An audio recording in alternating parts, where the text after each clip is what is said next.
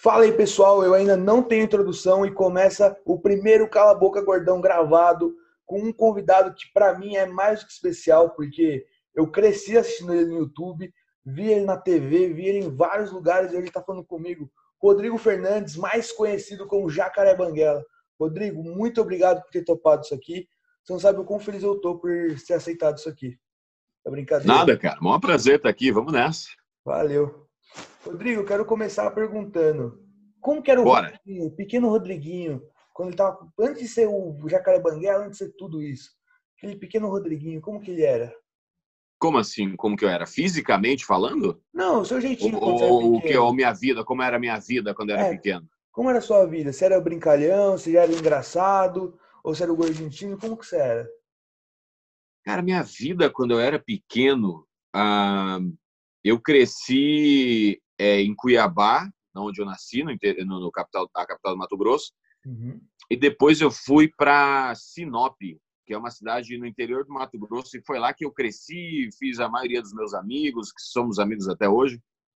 Então, foi uma infância muito boa, cara, porque a gente andava de bicicleta na rua, a cidade estava se desenvolvendo ainda, a cidade era bem pequena. Caralho, é, eu lembro que as ruas eram de terra, a prefeitura estava abrindo as ruas para colocar sistema de esgoto ainda. A gente andava de, de, de, de bicicleta eu lembro que a gente ia na casa do meu amigo Juliano Antonioli para jogar ping-pong, que o pai dele era dono de uma madeireira e fez uma mesa de ping-pong para ele. Oh, show. E a gente ia para casa do Juliano depois da aula à tarde. A gente estudava de manhã à tarde, ia para casa do Juliano para jogar ping-pong e comer manga é, no pé de manga, na mangueira. Ah, então você tem uma infância, era, mano, show. Não era videogame, assim, videogame foi rolar bem depois, assim, PlayStation 1 foi o que foi rolar eu vejo o quão, como eu sou, tipo, criança ainda, porque, tipo, mano, pra mim, assim, quando eu nasci, eu já nasci com um controle de videogame na mão, tá ligado? Já, pô, e eu comecei no PlayStation 2, quando eu comecei. É, não, teve um PlayStation antes ainda, que era o PlayStation Slim, se eu não me engano. Teve o 1, o Slim, e aí Sim. veio o 2. Que o 1 era, não era grandão que nem o 2, mas era, tipo, um pouquinho mais robusto Aí o Slim saiu um pouco mais fino, que eles falavam que não esquentava tanto. Aí veio o 2 e veio aquela caixa de, de ferramenta. É, exatamente. Ô, você estava falando que você. Então você foi praticamente um pioneiro da cidade, né? Você viu a cidade pô, crescer. Cara, os meus amigos, o pai do Juliano Antonioli, que era esse amigo que a gente ia na casa dele, o pai dele é um dos fundadores da cidade. É, tem, tem algumas famílias que, que fundaram a cidade e eu sou amigo de todos os descendentes, assim, os filhos todos da, dessas famílias, das primeiras famílias da cidade. Caralho, que da hora. Você viveu um Red Dead Redemption aí, ó. Dá pra falar. Mais ou menos. Mais ou menos. Mais ou menos esse. E quando você descobriu a. Tem a parte do cavalo. Ao invés do cavalo, era uma bicicleta. Mas é quase a mesma coisa. Quase a mesma se coisa. Misturar, se misturar Red Dead Redemption com, com, com GTA, o começo do GTA, que o cara começa andando na bicicleta, era mais ou menos isso. Era esse mashup. Não vou mentir que agora eu senti um pouco de inveja, porque hoje em dia, se eu sair de bicicleta na rua, ou eu sou atropelado ou sequestrado. Então, então, infelizmente, não pude viver isso aí. Mas, Rodrigo, conta pra gente, quando foi que você descobriu esse negócio da comédia? Que você falou, nossa, pô, dá pra fazer, hein? Dá pra fazer um negócio aí. Cara, a com... eu nunca eu nunca tinha olhado para a comédia como uma possibilidade de trabalho. Assim, me divertia com a comédia, via filme, assim, não, não, nunca fui de guardar cena de filme ou achar coisas incríveis assim. Sim. A comédia veio é muito louco porque a comédia já já era uma coisa que me fascinava antes de eu saber que a comédia era uma coisa que me fascinava porque o meu primeiro emprego foi como DJ e eu fazia um, umas coisas é, de áudio quando, como DJ que eram de comédia. Então eu fazia uma abertura de noite, que, que era comum os, os DJs terem, assim, uma locução com os áudios e uns efeitos de áudios para começar a noite. E quando eu fiz a minha vinheta de abertura, isso lá em 2099, 2000, uhum. eu coloquei o Tiririca, um, um trecho de um áudio do Tiririca.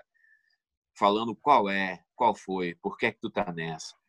Isso tocava na balada, era a minha abertura de noite. Então rolava isso e eu começava a noite com as músicas e tal.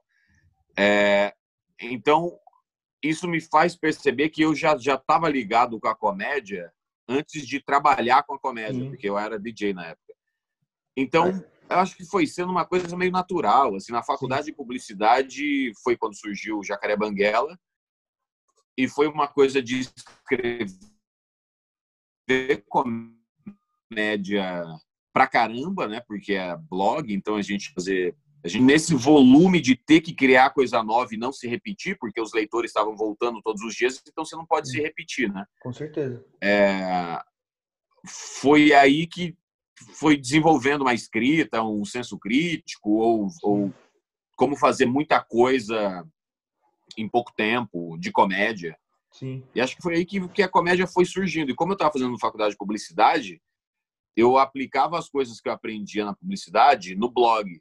Sim. Então, o blog foi demorar uns dois, três anos para começar a dar dinheiro, mas aí era pioneiro, assim, era um dos primeiros blogs que estavam começando a dar dinheiro. Sim, se foi um então primeiros... tudo foi muito acontecendo, assim, foi muito, ah, eu gosto de fazer isso, então vou fazer mais disso. Não, não teve exatamente uma estratégia de eu vou fazer isso para conseguir aquilo ali na frente. Era, eu estou aprendendo essas coisas na faculdade, vou aplicar para ver o que acontece.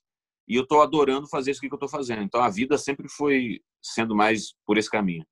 Por incrível que pareça, eu também faço publicidade. Eu acho legal que, assim, eu tenho umas aulas que, tipo, eu olho e falo, nossa, se eu usar isso no tal, tal coisa, eu acho legal que, tipo, como eu, eu consigo ligar, sabe? A situação toda que eu tô aprendendo na faculdade. Ótimo, Mas, isso é ótimo. O Jacarebangá, como se fosse, foi um dos primeiros, né? O quão isso. assustador foi para você começar a ganhar dinheiro com isso? Tipo, como foi? Porque, querendo ou não, eu, eu acho, pelo que eu acho, é quando você começou, você começava para se divertir, né? Você começava para fazer um negócio, tipo, como foi para você começar a ganhar dinheiro com isso? Tipo, é, começar a ganhar grana com o negócio. Ó, vou te falar que assustador não foi, não. foi zero assustador. Foi muito legal. Ah, mas gente, o Jacaré Banguela, a gente não ganhou dinheiro, não foi a primeira coisa que a gente ganhou. Primeiro a gente ganhou um convite que era para conhecer o era para ir para a festa de inauguração do Bar da Juliana Paz no Rio de Janeiro, Bar da Boa. Era uma foi a primeira ação, acho que foi uma a primeira grande ação com, com blogs na época. Sim. E era e eu, eu e o Fred Fagundes, que, que fazíamos o Jacaré Magalhães no começo, ele, a gente recebeu o convite e a gente falou, putz, cara, a gente vai para o Rio de Janeiro e tal. A gente morava em Cuiabá, mas a gente imaginou como uma coisa tão incrível, cara. Sabe, Sim. ser convidado para a inauguração do bar da Juliana Paz, era uma campanha da Antártica. E era uma coisa tão sensacional de, de ter sido convidado que a gente foi de ônibus. A gente pegou dois dias de, de estrada para ir de Cuiabá até o Rio. até o Rio de Janeiro. E a gente ficou na casa de um amigo do Fred em Niterói. A gente nem ficou no Rio de Janeiro. Então, assim, foi uma, um baita rolê absurdo, assim, de longe. Sim. Mas era, era, o, era o que tinha aparecido na época. E a gente aproveitou isso de maneira extrema, assim, é, o, o, quanto a gente podia fazer de coisas incríveis a gente fez, de filmagem, de foto, de postagem, de tudo. E quando a gente publicou isso na internet, foi aí foi uma virada no Jacaré Banguela de publicidade, que era caramba, olha esses caras do Mato Grosso, que não era assim, a gente não é do Rio e de São Paulo. Sim. Olha esses caras do Mato Grosso, ah, o quanto eles estão fazendo assim muito mais do que precisava ser feito. E aí as agências de propaganda e publicidade falaram assim, pô, acho que dá para dedicar, botar dinheiro nesses caras porque eles são dedicados. Aí que começou. E como você falou, vocês não é que vocês vieram das capitais, vocês não eram cariocas, né? Vocês eram, tipo, se for cidade pequena. Então você acha que esse foi também o boom do Jacarebangá? Você acha que foi a partir dali que você falou? É isso? Ou foi mais pra frente que você falou, não, agora dá para levar como trabalho, esse é meu trabalho, e é isso que eu vou fazer? Já era, já era trabalho antes da gente ganhar dinheiro. Já era trabalho porque era divertido de fazer e tinha que fazer 10 por dia. Não tinha que fazer, porque a gente não tinha patrão, nós éramos os nossos patrões. Sim. mas era assim, caramba, as pessoas. E não tinha caixa de comentário. Os sites nessa época não tinham caixa de comentário. É, isso foi uma tecnologia que veio depois. Então a gente via o número de visitas, era a única coisa que a gente via, número de visitas. E a gente via que aumentava. Então era, caramba, as pessoas estão falando para outras pessoas do blog que a gente está fazendo. Então a gente não parou de fazer. Então já era trabalho, porque era dedicação diária. É, e diária, assim, meio, meio que até hoje, que é sábado e domingo também, inclusive quando eu estou viajando. Então, é pior ser dono de empresa do que ser funcionário, porque dono de empresa não descansa menos. É, e ainda e mais. nunca parou. Sua. Há 16 anos é assim que é a vida. E tomara que fique por para sempre, velho. É. Eu espero também. Pô, e quando, quando você viu que o blog era muito rentável, mas se você fosse para o YouTube, para vídeos, você. Não, não diria que fosse melhor, mas você viu que chegou a hora, tipo, não, o blog é bom, vou continuar, mas vamos expandir para YouTube, vamos começar a gravar vídeos, fazer sobre. Foi natural essa, essa transição foi natural porque todos, todos esses outros sites ajudavam o Jacaré Banguela a, a central era o Jacaré Banguela. Então a gente fazia vídeo para botar no YouTube para poder colocar esse vídeo no blog, que também não tinha esse códigozinho, que hoje tem um código, né, que você pega o código e joga no blog. No começo do YouTube não tinha, então eu lembro que o nosso web designer na época, o Marcos Aurélio, ele pegou, ele viu na internet algum alguém que estava fazendo isso é uma linha de código de sistema de, de, de, de site em que você substituía uma frase no meio que tinha assim, coloque o link aqui pelo link do YouTube para poder colocar isso no blog. E aí você tinha que colocar qual que é o tamanho do, do vídeo, de 720 por 480. Sim. Você que tinha que determinar isso. Então, para colocar vídeo do YouTube no blog, você tinha que saber de programação de. A gente botava uma linha de código. Então você tinha que saber o básico de programação de internet para poder botar vídeo do YouTube. Então o YouTube, o Twitter, o Orkut serviam como fonte de, de piada e notícia e, e conteúdo para colocar dentro do Jacaré Banguela. A decisão de, de ir só para o YouTube aconteceu muito tempo depois, quando é, o blog continuou acontecendo com todas as redes, só que daí veio o Facebook, o Facebook virou uma rede social dela mesmo, é, do, do, do, site mesmo, e as pessoas foram migrando para outros lugares. Então, quando o Jacaré Banguela blog começou a cair a visualização pra caramba, a gente foi fazer a página do Jacaré Banguela no Facebook. Então, essas coisas foram é, foram foram a gente viu que o público estava indo para outro lugar. Então Sim, a gente é, foi lá onde o público estava. Né? É aquele negócio, vai aparecendo rede social nova, tem que ir expandindo sempre. Não pode. Mais ou, mais ou dá, dá, dá, dá para evitar o TikTok. É, não, TikTok. Eu... Não, porque você faz TikTok e me escuta, desculpa, mas meu, vamos combinar. O meu único preconceito com o TikTok é porque ninguém cria conteúdo ali. Para mim, tipo, é tudo pré-pronto, as dublagens, as dancinhas. Tipo, um lança e vira um challenge. Pra não falar que a Copa é um challenge. É, é. É, mais ou menos isso. Mas também não tem problema. Entretenimento é isso. Entretenimento não é, você não tem que criar exatamente. Você pode pegar algo que alguém está fazendo e fazer da tua maneira. Enfim, o, o, o, quando o quando o Whindersson começou a fazer live, é, quando o Whindersson começou a fazer vlog, o Felipe Neto, o Cauê Moura já estavam estabelecidos há muitos anos fazendo blog. Sim. Então, o Whindersson não inventou a roda, não inventou o formato, não inventou o sistema. Ele colocou a maneira dele de fazer aquilo e isso foi um sucesso. Então, Sim. dá para pegar o que os outros estão fazendo e fazer da tua maneira e às vezes é, é isso que vai fazer você ser você. Sim. O que, que é o carro boca gordão se não, não conversa com o motorista sem um carro?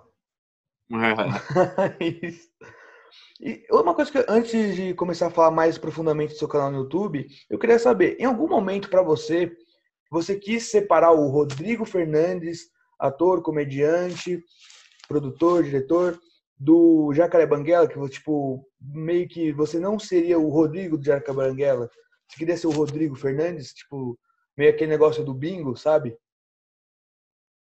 É, sei, sei, mas não, eu, eu percebi que o Rodrigo do Jacaré Banguela é mais forte do que o Rodrigo Fernandes é, em si. Ah, então, eu que criei o Jacaré Banguela, eu, eu, vários amigos colaboraram, alguns mais intensamente, como o Fred, é, mas outros foram colaborando ao longo da vida, ao longo do tempo, e até hoje colaboram com ideias e loucuras que passam pela minha cabeça. Então, o Jacaré Banguela sempre foi uma loucura da minha cabeça, e continua sendo. Então, não, não acho que eu tenha que separar a, a minha imagem da minha marca. É Sim. É tudo a mesma coisa hoje em dia já. Não, é que eu pergunto porque tem muito artista que ficou famoso por tal coisa, sabe? Explodiu com alguma dancinha, musiquinha, né? E hoje, quando faz um conteúdo, quer fazer um conteúdo diferente, quer mudar os ares, fica com aquele negócio, tipo, ah, faz tal dancinha de 2005, sabe?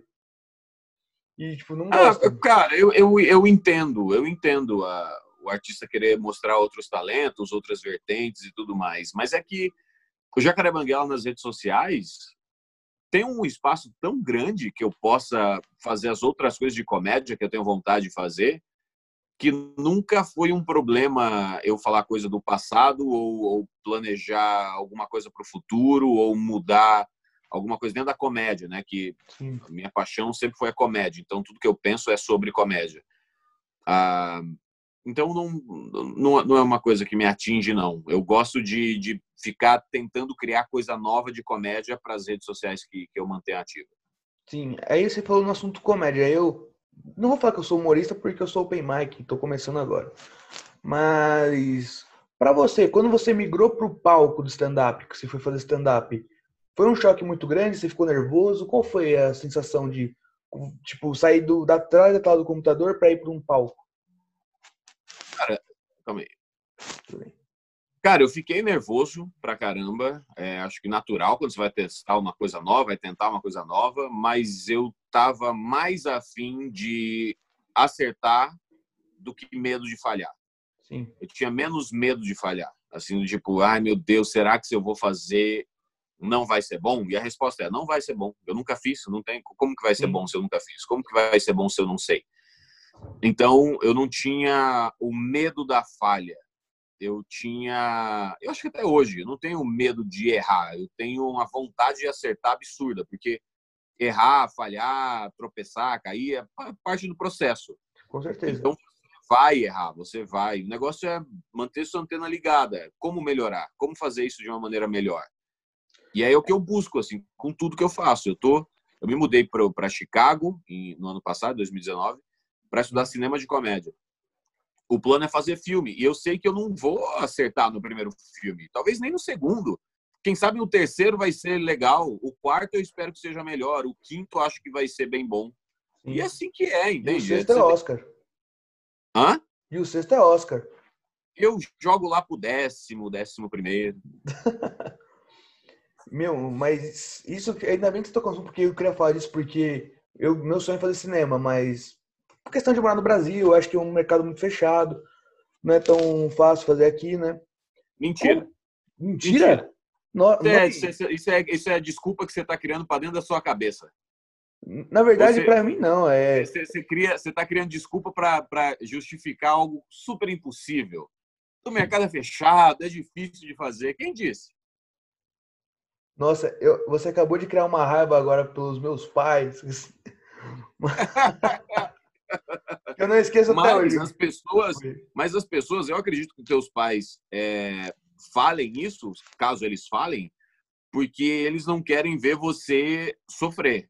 Eles não querem ver você errar. Eu acho que, é, eu, eu, claro que eu não posso falar de 100% dos pais, mas eu acho que a maioria dos pais, o que eles mais querem é que os filhos é, é, sejam bem-sucedidos em qualquer coisa que eles escolham. Sim. Mas eles também têm uma, uma coisa dentro deles que é: eu não quero que essa criança sofra. Independente da idade que você tenha, você é uma criança para seus pais. Com certeza. Então, eles vão usar a régua deles de medida sobre o que é seguro e o que não é seguro.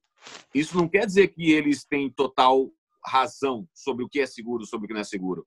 O que os seus pais e os amigos e tudo mais vão fazer é usar a própria régua de medida sobre é, segurança e, e risco para julgar você, caso você pergunte. Se você perguntar, caramba, o que, que você acha de eu fazer tal coisa? As pessoas vão medir você pelas réguas delas. E normal, é assim que é a vida. Uma pessoa ou outra vai medir você pela sua régua. E a sua régua, você vai criar é, a tua régua pública, a tua régua é, com, com os amigos em volta, com a família, mostrando que a sua régua é diferente. Então, mostrando que a tua régua é diferente é, caramba, você arriscar em alguma coisa e você se suceder naquilo. Mas não é que você vai se suceder de cara, você vai suceder é, errando, aprendendo. E essa jornada vai fazer as pessoas te olharem de uma maneira diferente. Falando, caramba, esse cara, ele rala, ele vai atrás, ele busca, ele erra e acerta, ele não para. Sim. Então, isso faz as pessoas verem que, que a tua régua é diferente delas. Então, pode, pode ser que chegue num momento em que você pergunte para alguém: caramba, você acha que eu dou conta de fazer isso? E a pessoa vai falar assim: você, com certeza. Não, acho que esse é o maior sonho, porque eu comecei com esse projeto do podcast, vai começar com o YouTube, né? E, cara, eu tô tendo um, é, um retorno positivo das pessoas. Falando, não, vocês conversam pertinentes, eu gosto dos temas e tal. E eu acho que, assim, pode ser que eu não faça aquele sucesso, né? Mas eu tenho aquela filosofia de fazer o que eu amo, sabe? Apesar de tudo. Uhum. E, eu, e aí, tipo, e eu vejo pessoas que me inspiram, você, o Jovem Nerd, sabe? O pessoal que começou e eu tento seguir os passos, sabe? Uhum. Tipo, porque para mim é sensacional. Como eu falei antes da gente começar, para mim é até um pouco difícil te entrevistar porque eu fico emocionado, de verdade. Porque eu te via mais novo no Não Converso com Motorista, eu te via na TV, no programa da Eliana, e eu ficava, tipo, aficionado, eu ficava, tipo, nossa, cara, ele tava na internet, agora ele tá na TV, não sei o que, tipo, é bem legal isso para mim, sabe? Pô, se é legal para você de assistir, imagina eu que tô lá fazendo essas coisas. Legal então, pra caralho. Tipo, porra, eu olhava e falava, mano, eu acho que eu consigo também um dia, sabe? Se eu tentar fazer. Qualquer imbecil consegue, a prova disso sou eu. Exato. Brincadeira. Mas fazer TV, você curtiu, você gostava de fazer TV? Porque, assim, muita coisa que eu vejo das pessoas reclamarem que falam, ah, na TV não tem liberdade, ah, na TV isso. Tipo, o pessoal reclama, mas sempre tá fazendo. Então, não sei como julgar, né? Sempre adorei fazer TV, cara. Sempre gostei muito de fazer TV. É... Era, um, era um desejo antigo. Por isso que eu tô te falando assim. Quem disse para você que não pode? Quem disse para você que é impossível? Quem disse para você que é difícil pra caralho? Quem disse? Se você acreditar nisso, é claro que você vai continuar no mesmo lugar que você está. Beleza, tudo bem se você quiser. Mas toda e qualquer pessoa que falou para mim, ah, é difícil, ou era alguém que estava me medindo pela própria pela régua, dela, ou era alguém da televisão que queria o meu lugar, ou era alguém da comédia que queria o meu lugar, ou era alguém, entende? Nem sempre era pessoas que não acreditavam em mim. Às vezes eram pessoas que achavam que eu não me encaixava em algum lugar. Mas aí eu tô cagando muito pro, pro que as pessoas que acham que eu não posso fazer alguma coisa acham. Porque se eu acho que eu posso fazer alguma coisa, eu acho que eu posso fazer aquela coisa. Sim. Não, vai ter eu... gente que vai falar assim. Ah, porque o que vai acontecer é, vai ter gente que vai falar, caramba, é, eu acho que você não pode fazer tal coisa. E provavelmente, se eu fizer essa coisa e, e der certo, mesmo que não der certo, se eu fizer essa coisa, essa mesma pessoa vai falar: Putz, eu achava que você não poderia fazer essa coisa. Ou seja, essa pessoa não tem certeza. Ela não tinha certeza da opinião. Ela tinha uma, uma opinião de assim, ah, sei lá, e talvez a opinião da pessoa fosse: Putz, se fosse eu fazendo, com certeza não daria certo. E aí ela é, é, é, é, como que é, ela projeta isso em você. Sim. Então assim, não tudo que eu fiz eu adorei fazer e, e, vou, e tô, vou, farei mais. Espero muito, aliás, que continue muitos projetos. Aliás, eu quero te fazer outra pergunta, assim, que eu tenho medo de sofrer com isso, porque, assim, eu não sei receber muita crítica bem. Quando você teve aquele projeto que você emagreceu bastante, postou no YouTube, tal. Muita gente, aconteceu com você, aconteceu com vários humoristas que emagreceram, fala, não, agora que ele tá magro, perdeu a graça. Aquele negócio, sabe, bem idiota, assim, uma, aquele negócio idiota, as pessoas falam, não, o cara emagreceu, perdeu a graça. Pra você, qual, como foi reagir a isso? Na hora que você pensou, tipo, como foi toda essa situação para você? eu já era sem graça gordo mesmo. Aí não teve, teve diferença nenhuma. Emagreci, eu só continuei sendo a mesma pessoa. Eu nunca me importei, velho. É esse, é, é, é, toda vez que, que, que você está falando de medo, ah, eu tenho medo. Tem medo do julgamento dos outros. No final do mês, quem paga a sua conta é você. Tem medo dos outros para quê, cara? Que medo é esse? Que bunda molezice é essa? O negócio é, os outros vão falar o que eles querem falar, mas os outros também estão correndo atrás dos seus sonhos, das suas vidas e, e, fazendo o que eles acham que eles têm que fazer de certo. E se você ficar. É, tem uma frase que eu li essa semana que é muito boa. Se você não sabe o que você quer para sua vida, os outros vão decidir para você. E aí você não pode reclamar. Então, pô, acho bom, assim, qualquer pessoa de qualquer área, não precisa ser comediante, não precisa ser artista, vamos dizer que tem um, um, um advogado, que é um, um, estudante de direito, ou uma estudante de arquitetura, ou uma estudante de direito, enfim, é, homens e mulheres que estão te ouvindo aqui agora e têm sonhos. Eu tenho um sonho de projetar um estádio de futebol, eu tenho sonho de trabalhar em tal agência de, de, de direito, eu tenho sonhos e sonhos. Se você deixar as outras pessoas dominarem os seus sonhos, talvez você nunca chegue lá. Agora, se você acreditar em você e, e, no quanto você pode crescer, aprender melhorar, eu acho que você vai longe. Então, é... ah, o Banguela era mais engraçado gordo, ah, o Banguela era mais engraçado magro, ah, o Banguela ficou mais bonito magro, ah, o Banguela de barba é melhor, ah, o Banguela com esse óculos não é bom, ah, o Banguela de boné. Não me interessa. Eu engordo, emagreço, uso óculos, tiro óculos, mas porque eu quero. Hoje meu almoço foi pimentão e ovo porque eu estava afim de comer pimentão e ovo. Não é porque isso é um pouco mais saudável. Ontem meu almoço foi, minha janta foi feijão, mas é um feijão que eles têm aqui nos Estados Unidos que é um feijão com, com açúcar. Você compra a latinha, é feijão com açúcar e bacon. Nossa! E bicho, eu, eu, eu dei uma salivada aqui agora. Confesso que eu dei uma boa uma salivada. Porque, bicho, tava extremamente saboroso. E eu tava afim de comer isso. Então, caramba, fiz bariátrica, engordei. É, porque comer é bom demais, né? Sim. É isso que acontece quando você gosta. Ué. Antes comida do que crack. Assim, não, não me importa, velho. Não me importa exatamente eh, o que os outros acham de mim. Eu tenho os meus sonhos, crio os meus objetivos e vou atrás. Sim. Muito legal ouvir isso de você, de verdade. Eu acho que é muito legal sempre, sabe, dar, quando você escuta uma coisa que te anima, te levanta. E ainda mais vindo, como eu falei, de você, pra mim é um negócio que, porra. Agora quer saber, ó, vai se fuder, tá, começa a pegar a lista, assim, xingar as pessoas. É, mas aí xingar as pessoas não, não foi exatamente isso que eu falei, não. É, o que eu falei é, é você que, acreditar. Tem que dar um toque. E, e, assim, o negócio de não dar ouvido para quem está duvidando de você não é tratar mal essa pessoa. É Sim. ok, dá ouvido, fala, valeu, muito obrigado, a dica Sim. foi legal. Não, eu brinquei de xingar, você mas. É, que é o famoso relevar. Falar, não, é, é. isso. É. Fazer. É Exato. Mas, Banguela, é, eu queria falar aqui, ó, da, daquela polêmica que eu acho que você já deve ter ouvido um milhão de vezes, um milhão de vezes, com o filho do Will Smith. Na hum. minha humilde opinião, não foi nada, foi nada na hum. época, mas teve uma proporção assim que, meu, assustadora. Tipo, tiraram você do programa não sei o quê, cancelaram esse programa do Comedy. Pra você, tipo, da noite pro dia, como foi isso? Tipo, tu dormiu tranquilo e quando acordou aquele negócio assim. Acontece, cara. Quando você tá exposto, quando você tem muita gente olhando para você, isso vai acontecer. As coisas vão ser ditas e não ditas e interpretadas de outra maneira. E é assim que é a vida pública. Você que escolhe. Você quer continuar na vida da pública, não quer continuar, quer ser maior, quer ser menor. A escolha é toda, é toda sua. E assim que é. Já tinha acontecido com outros amigos comediantes, com outros amigos artistas. Depois que aconteceu comigo, aconteceu com outros amigos comediantes, outros amigos artistas. Isso faz parte da carreira, assim. Quando você quando você se expõe, você fica aberto para tomar porrada, tomar tiro e tal.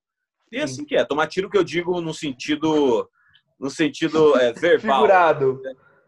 no sentido é, figurado e verbal dessa expressão. Toma porrada. É, mas é isso, cara. Isso faz parte da carreira. Assim, eu não parei de fazer o que eu faço, não parei de escrever as coisas que eu escrevo. Estou fazendo mais ainda, que eu me mudei para estudar cinema de comédia, então aquilo não me derrubou e, e assim que é. A vida, a vida artística é essa mesmo. É, na real, foi só um contratempo, né? Tipo, errei, você se retratou e tal, e agora você está continuando. Você não fez você parar, não te impediu. E isso que eu Nunca. também achei legal. Tipo, isso que eu acho legal, assim, eu acho que no meio que a gente trabalha, o fato de quando a gente erra, por mais tosco ou mais pesado que seja o erro, dá para continuar, dá para, sabe, manter a cabeça sempre no dá. lugar e falar, vamos. Exatamente, sempre dá para continuar, cara. Tudo dá para continuar. O Belo ficou preso dois anos. Sim. O netinho tá de Paula. Ainda. Tá o netinho de Paula? Tá aí. Pois é. Não, sim. Não, não vai, não. Acho que Você a gente os dois quiser. piores exemplos de todos. Você para se você quiser parar. Sim. Os outros vão tentar fazer você parar e se você quiser parar, você para. Mas se você não quiser, também você não para, não. Sim. Eu vi, eu não sei, é que atualmente, tipo, na faculdade e tal, você acaba ficando sem tempo para algumas coisas. E eu vi numa das suas lives, comentou sobre uma série sua que saiu no YouTube, uma minissérie, acho que é Anônimo, não, desculpa se eu estiver errando o nome. É isso. É... E eu vi que você estava estudando cinema de comédia nos Estados Unidos. O que a gente pode ver do Banguela assim mais para frente, tipo um filme, tipo um como a gente poderia ver assim um filme seu mais pra frente? Como você faria esse filme, uma série, alguma coisa assim? Tudo que eu fiz até agora, não tudo, mas muito das coisas que eu fiz até agora ou saíram do meu bolso ou uma coisa ou outra acabou indo para televisão e para outros meios. A maioria das coisas que eu fiz, eu fiz para internet, publiquei porque eu queria fazer mais do que Sim. tudo, mais do que assim, ai meu Deus, eu tenho essa ideia e ninguém compra a ideia, ninguém faz o que eu quero, ninguém me escuta, meu Deus, eu, eu sou muito bom e ninguém me dá a chance. Eu sempre fui assim, como eu preciso, como eu posso fazer o que eu quero fazer com o recurso que eu tenho. Sim. Então, as séries que eu fiz, é, a série Anônimo, eu não tinha uma puta produção, não tinha uma puta câmera, o dinheiro saiu todo do meu bolso, eu não tinha quando a série Anônimo começou, não tinha um puto elenco. O elenco foi surgindo ao longo da, da série. Então, assim, no episódio 2 da série Anônimo, que está no YouTube, tem a Samara Filippo. E o episódio gira em torno disso.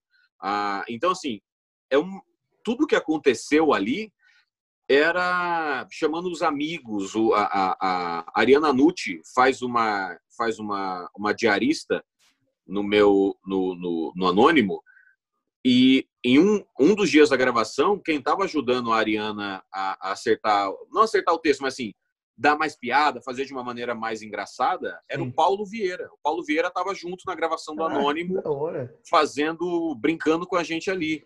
E um Show. dos episódios que estava. O episódio estava escrito, ele não foi filmado porque meu dinheiro começou a acabar em um, em um certo ponto da produção. É, tinha um velho o, o, meu personagem ia até a casa de um, de, um, de um, cara que eu achava que era um moleque que estava me xingando na internet. Eu chegava lá, era um velho. Sim. Esse velho era o Igor Guimarães, era para ser o Igor Guimarães. Caralho. Só que a gente não gravou. Então, assim, isso foi antes dessa galera bombar pra caramba. Mas essa galera Sim. também já tava assim, bombando pra caramba, é, buscando fazer e fazendo, e eu chamando eles para fazer as coisas comigo e tal. Então, não foi. É... Tudo, tudo tudo o que eu fiz foi acreditando que eu podia fazer. Então, ah, o que, que a gente pode ver para o futuro? Eu quero fazer filmes. Sim. Vou fazer filmes? Depende. Eu tenho dinheiro para fazer filme? Não tenho dinheiro, mas o que eu, uma das coisas que eu estou estudando muito aqui é como vender a sua ideia de filme. Sim. Então, se eu aprender a fazer isso bem, pode ser que eu use isso para falar: olha só, tenho essa ideia de filme, acho que dá para ser feito, acho que vai acontecer é, se a gente fizer dessa, dessa, dessa maneira aqui, o que, que vocês acham também. Então pode, pode acontecer, pode ser que aconteça. Pô, porque assim, eu acho que ficaria muito legal a sua mente maluca nas telas. Acho que dá pra passar um negócio assim, um Adam Sandler brasileiro. Eu adoraria. Tem uma galera que reclama, tem uma galera que reclama do Adam Sandler, mas quando sai filme novo dele, vai lá assistir. Exato. Não, eu fico puto quem fala mal do filme dele, porque assim, eu sou, eu sou fã do Adam Sandler, que eu já vi todos os filmes, eu revejo e só tem. É que gêmea, cada um tem gêmea que merece, dói. Esse eu não defendo. Não. Esse é difícil, esse foi difícil. Esse não dá para defender. Mas, Mas resto... ele não parou de fazer. Exato. Nunca parou de fazer filme, Adam Sandler. Então as pessoas falam assim: ah, é um bosta. No ano seguinte tem outro filme dele. E no Exato. outro, outro ano. E outro. Né? Gente Grande 3 tem que existir, pelo amor de Deus. Vamos Isso comprar os direitos desse filme, Rodrigo. Vamos fazer a gente. Esse filme é bom. Esse filme é bom. Quanto será que é os direitos desse filme pra gente comprar e fazer? Não faço ideia. Mas muito legal. E assim, é isso que eu também gostaria de perguntar. O seu filme de comédia seria mais um estilão Adam Sandler? Como você faria esse filme, assim, tipo, agora, assim? Cara, eu não sei ainda. Tem uma coisa, tem uma coisa no stand-up. Você estava falando do stand-up agora também, Sim. que você está começando no stand-up e tal. É, no stand-up você começa fazendo as piadas que você acha que são engraçadas e aí os seus amigos é, sugerem uma melhoria de piada aqui, outra ali, aí você testa, vê o que funciona com o público, não funciona com o público. Mas uma das coisas mais difíceis de se encontrar no stand-up é a persona. Sim. Quem sou eu fazendo as coisas que eu faço da maneira que eu faço? Como eu posso fazer da melhor maneira sendo eu, sem querer imitar outra pessoa, querer fazer como outra pessoa está fazendo? Isso é uma das maiores dificuldades do stand-up. Tem comediante que vai ter uma carreira boa, vai conseguir dinheiro e tudo mais, e você vê claramente que é uma cópia ou uma versão é, de algum outro comediante que já existe. Então, achar a sua personalidade fazendo arte é um tanto difícil. Eu não sei ainda, porque eu nunca fiz filme. Então, por isso que eu estou dizendo para você: o meu primeiro filme não vai ser bom, o segundo acho que vai ser um pouco melhor, o terceiro vai melhorar um pouco mais. Então, assim, eu preciso, na minha cabeça, eu preciso fazer filme para entender como eu quero e como eu vou Uhum. fazer filme. É, tem que se encontrar, né? Tem que encontrar o- a sua fórmula secreta que todo mundo tem. É, é. Na Mas verdade, é a personalidade, não é, uma, não é nenhuma forma secreta. é Assim, como eu me identifico fazendo isso, como eu quero que isso seja feito, sabe? Com certeza. É que assim, eu também tenho vontade de fazer cinema, de... mas eu tenho vontade de fazer série, na verdade. Meu, meu sonho é fazer série. E assim, todo dia da minha vida eu fico imaginando o elenco dos sonhos, assim, o elenco que quando eu trabalhar com esses caras eu falo, porra, consegui. Que é basicamente o Seth Rogen, o Adam Sandler, Jonah Hill, James Franco, assim. E aquela série Legal. padrão. E aquele cara do, eu não sei o nome do ator, que já viu o Met Your Mother, o Marshall? Sim, é o. Tá. É, esqueci o nome dele, sei quem é. Ele, mas ele, ele é amigo do. Ele é amigo do Seth Rogen. Eles fizeram. Eles fizeram a série quando eles eram Freak and Geeks. adolescentes. Freaks and Geeks. Freaking Geeks. É. Que, aliás, é muito boa. Eu, todo, eu já assisti umas 10 vezes. E podia ter um reencontro. Seria, eu acho que, muito legal. Um reencontro. O personagem de James Franco ficou Legal. preso 10 anos. Seria legal, seria legal. Porque, assim, eu tive uma ideia que eu queria escrever uma série. Eu sou muito fã de The Office. Pra mim, The Office é o melhor seriado de comédia da história. E, quem fala Friends eu dou um soco. Brincadeira, amo fã de Friends. Mas... Que é- a minha ideia era ser tipo um The Office, mas ser como se passasse numa startup, sabe? Tipo... Com o negócio começando e tal. Eu sempre tive essa ideia, mas eu, Eduardo, tenho uma muita dificuldade de ir pra frente. Por quê? que assim, eu tenho surtos de criatividade. Talvez esse termo nem existe. Mas, tipo, vamos supor, tô aqui sem fazer nada. Do nada eu começo a escrever e sai uns 10 episódios. Mas eu posso também passar meses sem não nada, sabe? Sem não vir um nada. Pra você, você também é Entendi. assim? Como que é pra você? Essa, a criatividade, tipo, baixa em você ou você precisa de alguma coisa pra... Não, ah, o, o John Cleese, John Cleese do Monty Python, ele diz que o humor é um hábito. E é verdade, o humor é um hábito. Se você se esforça em ser bem-humorado todos os dias, você vai ser bem-humorado todos os dias. Em algum momento isso vai ser algo comum na sua vida. Se você escrever alguma coisa todos os dias e se forçar a escrever alguma coisa, e não vai ser boa, não precisa ser comédia, pode ser um- uma ideia de drama, não precisa ser um, uma- um episódio inteiro, pode ser uma piadinha, pode ser uma frase, pode ser um pensamento, pode ser alguma coisa. Então, tudo que você transformar em hábito na sua vida, isso vai ser um hábito, o poder do hábito. É um livro muito pouco sobre isso. Que é. E quantos dias? São 21 dias de dedicação total àquilo, aquilo vira um hábito na tua vida. Ah, vale o teste, vale, vale tentar seguir esse caminho. Eu já li o livro, já segui as etapas do livro.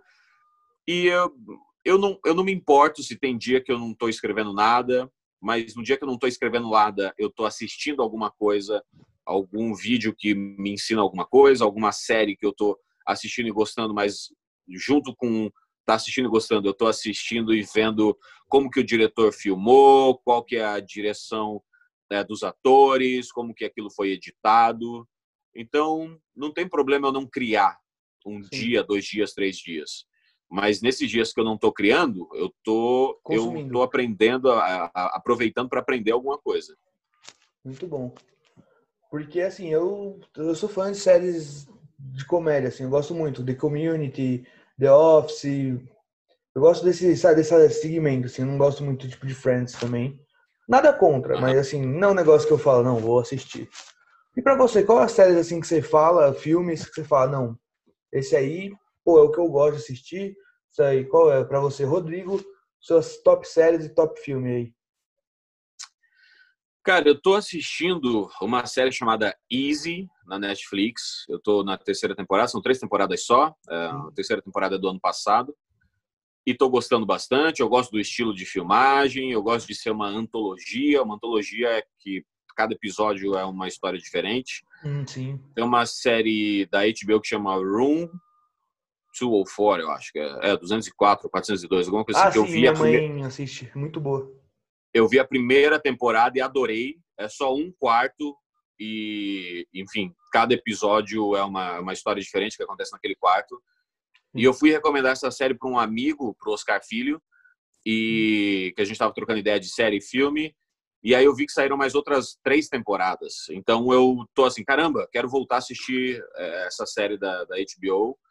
Community eu assisti um pouco, uh, Schitt's Creek na Netflix eu também estava gostando muito. Tem uma série que eu acho que não tem, não está passando no Brasil, mas é na Netflix, tem na Netflix americana, que chama Kim's Convenience, que é, é de uma família chinesa. É, e é muito legal, assim, é uma série de uma família chinesa que tem uma lojinha de conveniência, basicamente. Não, Não já tem 100... não, são sul-coreanos, eu acho. Já tem 100% da minha curiosidade. É, é muito Bem. boa, é muito boa. Uh, King's Convenience. Uh, e é isso. E aí no, no, na escola a gente assiste muito filme, a gente assiste filme toda semana.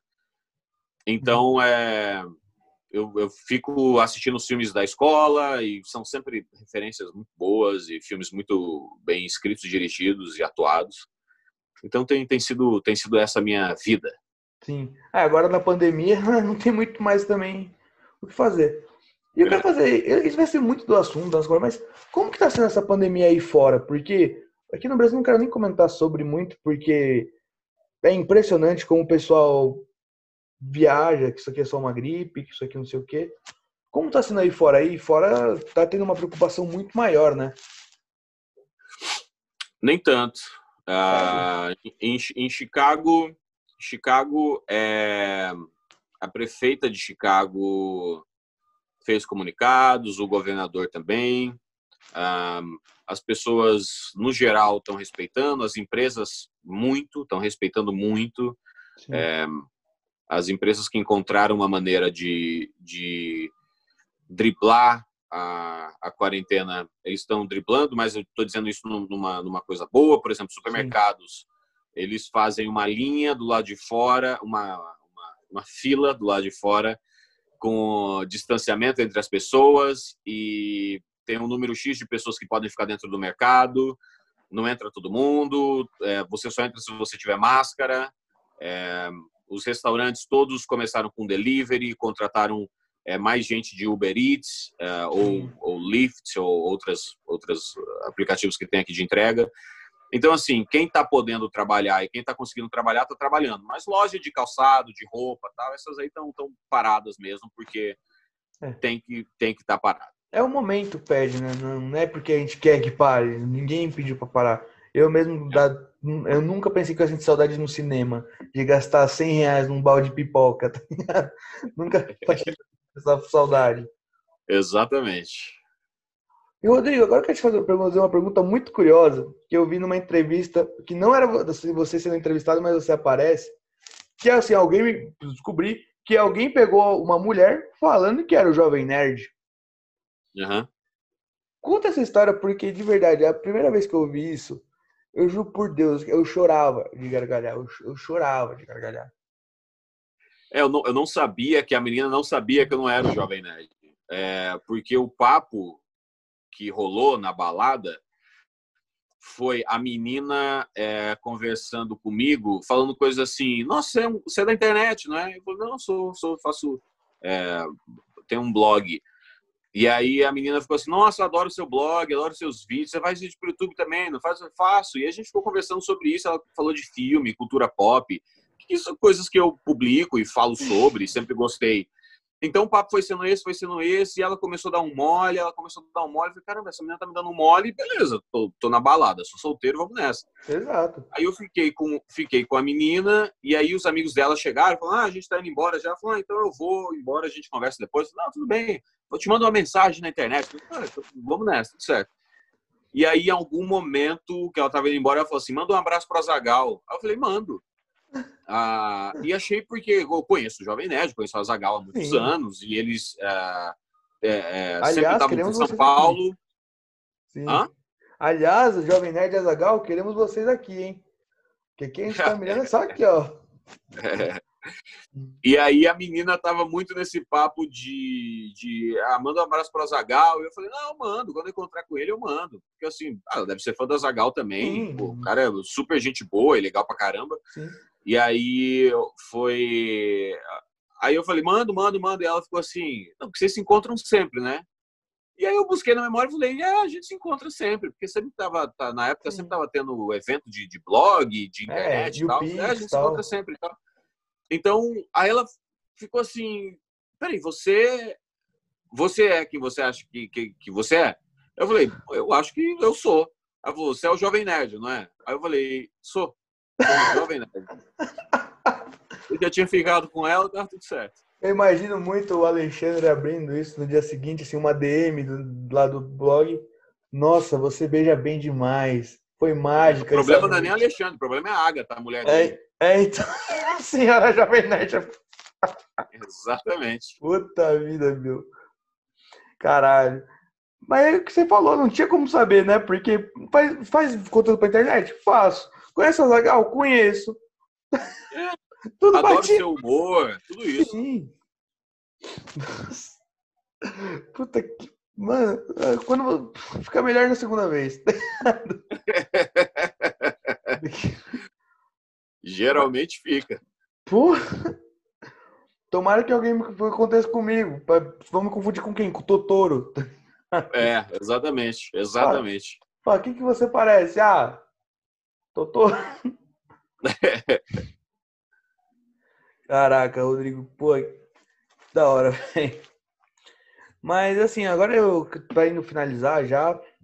É, projetos assim, pro futuro, Jacaré Banguela, vai acontecer mais coisas.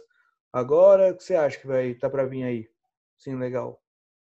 Cara, o plano é fazer filme, né? Eu me mudei para cá para tentar fazer filme, aprender a fazer isso e o, o, o plano, o plano é, é, é ir para esse caminho, é, se possível e quando possível.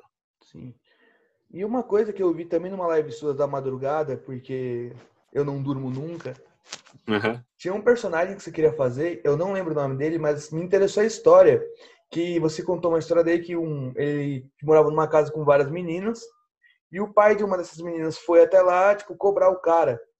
E ele falou assim: Não, olha como sua filha tá. Tá estudando, tá alimentada.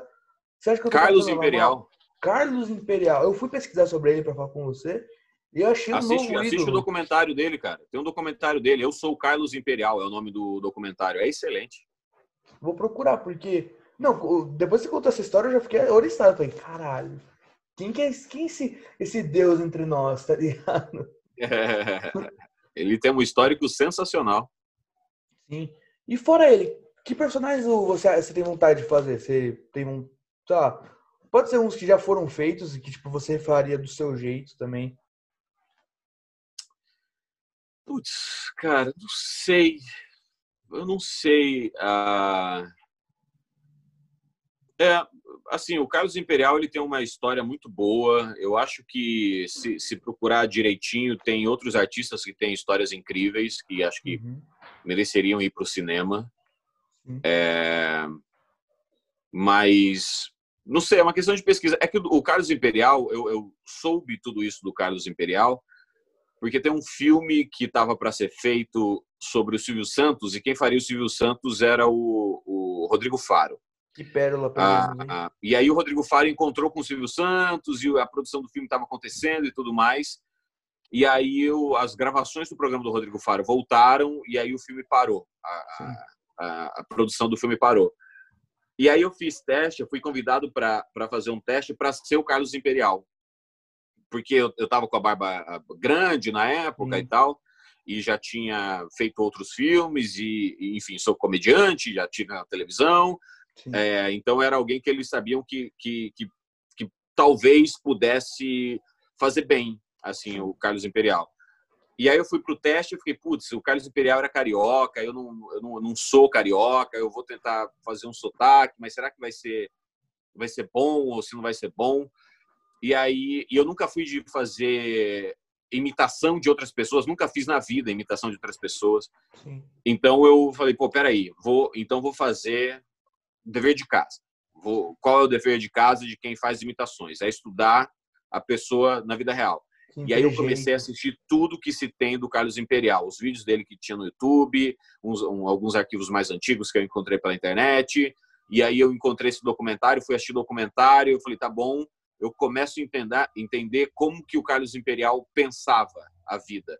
Porque não é só você falar sotaque carioca. Ah, estou falando com sotaque carioca, sou o Carlos Imperial. Não, como ele pensava as coisas que ele pensava. Então eu estudei, dei uma estudada no Carlos Imperial para poder fazer um bom personagem, ou tentar fazer, porque era um teste. Sim. E aí eu fiz o teste e passei no teste. Só que o filme não aconteceu. Então, quando eu estudei o Carlos Imperial, eu, eu vi eu no documentário, tem essa história no documentário. E aí eu falei, caramba, é, esse cara era, era diferenciado mesmo das coisas que ele fazia e pensava. E aí eu falei, porra, é um filme do Silvio Santos que vai ter uma participação do Carlos Imperial, mas acho que seria legal um filme do Carlos Imperial também. Sim, seria muito legal. Tem muito. É que eu acho que no Brasil a gente não dá tanto valor para é, figuras históricas, por assim dizer, sabe? Na minha uhum. opinião. É tipo muito difícil ter, tu ver filmes de apresentadores que marcaram época, de artistas.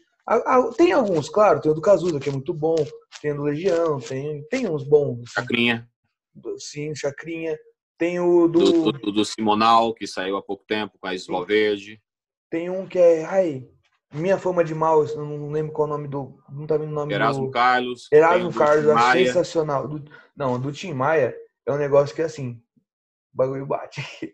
É, acho que foi, acho que o do Tim Maia, eu acho que foi o primeiro, assim, foi o que quando o primeiro, o primeiro que, que, que eu digo que, que tenha ficado meio que no histórico popular do cinema nacional, assim, hum. de caramba, o filme do Tim Maia realmente é um cara que teve uma vida maluca a ponto da, das pessoas fazerem um filme. E aí eu fico me perguntando, será que no futuro existirá um filme do Jacaré Banguela? Eu assisti, será eu que eu vou fazer será que eu farei coisas suficientes na minha vida para no futuro eu ser lembrado ao ponto de fazer um filme sobre mim? Amigo, eu sou suspeito para falar. Mas tem, mas tem. E aliás, assim, ó, se, se quiser. Tá cedo assim, para saber ainda. Eu tenho que fazer coisas maiores e mais surpreendentes. Quem sabe aconteça. É, esse é o, uma, uma, uma, busca na vida. Mas eu tenho medo de quando derem ideia o filme do Fábio Porchat, História e Vida e Morte de Fábio Porchat. Porra, é uma boa vida a história Sim. do Fábio Porchat, cara. Sim. Não, é que eu brinco porque eu sou muito fã do Porta, do Fábio, mas é que eu acho engraçado, tipo, uns negócios que ele faz, assim, não sei explicar muito bem. Que, tipo, eu não consigo imaginar isso num filme, sabe? Eu consigo imaginar num vídeo do YouTube, mas eu não consigo ver, tipo, numa tela de cinema, sabe? Não sei explicar. Por quê? Não sei se é porque eu acho que as pessoas não estariam prontas para ver, eu não sei explicar isso. Entendi. Tá bom. Sim. Mas imagina que legal. Nossa, eu fiquei muito sem graça agora, merda. Por quê? ah, você sabe quando você tenta fazer uma piada e fica aquele sentimento meio tipo. Ah... Porra, Não, não. É só porque às, às vezes, às vezes não, é uma questão de piada, é só o sentimento mesmo. Você, você acha, você vê o Porchat dessa maneira e tá tudo bem, assim, não, sim. não é, não é, não é uma coisa ruim. Mas, ó, eu acho que uma história que daria um filme foda é a do Jovem Nerd. Mas, não do Jovem Nerd, mas acho que tinha que fazer com todos os amigos do Nerdcast. Contando, assim, como se conheceram. Porque, assim, eu escuto os Nerdcast antigão, os proibidos, que hoje não poderiam passar em lugar nenhum, alguns. Daquilo no cinema ficaria, ó. É, pode, pode ser. Se tiver um público legal e um roteiro bem feito, uns atores é, muito bons e qual é a linguagem desse filme, toda história é, pode ser contada. Ah, o negócio é saber como contar essa história. Por exemplo, um filme sobre um navio que todo mundo achava que era indestrutível, o navio afundou. Porra, tá chato. Vai ser uma história sobre engenheiros? Vai ser uma história sobre o quê? Então, qual que é o pulo do gato do filme do Titanic? Não é sobre o Titanic, é sobre uma história de amor impossível. É, é, ali é, é Romeu e Julieta num navio que afunda. Então, é, qual é o pulo do gato, sabe? Às vezes, às vezes tem uma, um fato histórico que é muito bom, mas o fato histórico em si é, é uma coisa grandiosa para uma cena, mas o Sim. filme é sobre outra coisa, entendeu? Com certeza. Meu, é o, muito- ataque, o filme do Pearl, do filme do Pearl Harbor, do Pearl, Pearl, Pearl Harbor, Sim, do navio, é um ataque é, dos asiáticos contra os americanos. Mas o filme não é sobre isso. O filme é sobre amor, é sobre o Armagedon. Não é sobre o fim do mundo. É sobre o Bruce Willis ser turrão e no final ele fala assim: fica e cuida da minha filha. Que com a melhor trilha sonora da história do cinema. Esse filme, mundo." Do Aerosmith.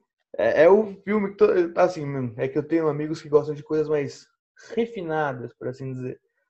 Quando eu vi esse filme, assim, a cena deu chorando quando toca a Wanna Miss a Thing, a Don't Wanna Miss a Thing, com eu abraçado assim com a almofada, e todo mundo me olhando, com, me julgando. Porra, são coisas que eu vou guardar pra sempre na memória. É um, é um filme sobre o fim do mundo ou é um filme sobre o pai entregar a, A filha para casar com o cara? Pro Ben Affleck. Pois é. Ah, mas assim, na época, depois do Batman, o Ben Affleck morreu pra mim. Mas na época, eu entregaria minha filha pro Ben Affleck. Mas, Rodrigo, eu vou. é, eu quero pegar esse momento final aqui para agradecer de coração mesmo por ter, por tu ter participado. Para mim é um negócio, porra, fora da caixa para mim, porque eu nunca esperava que tu ia aceitar no começo, não pelo menos no começo agora. Para mim é um negócio assim foda, eu fico até até difícil falar agora, mas muito obrigado de coração mesmo e espero que um dia a gente trabalhe junto em qualquer projeto. Se precisar do garoto Maneiro, da legal, água, velho. se precisar do menino da água, tô aí disponível, velho. Tamo porra, Bora nessa. pra caralho. Obrigado mesmo. Show de bola. Agora divulga Mesmo. suas redes aí, divulga, se divulga e termina com cala a boca gordão. Bom, eu, eu, eu estou mais ativo é pelo Instagram mesmo, então arroba jbanguela no, no Instagram. Me siga lá que eu fico mostrando um pouco do meu dia a dia e de como as coisas estão aqui em Chicago. É O isso. rei da Air Fryer. Tá bom? Com air fryer, exatamente. E cala a boca, gordão.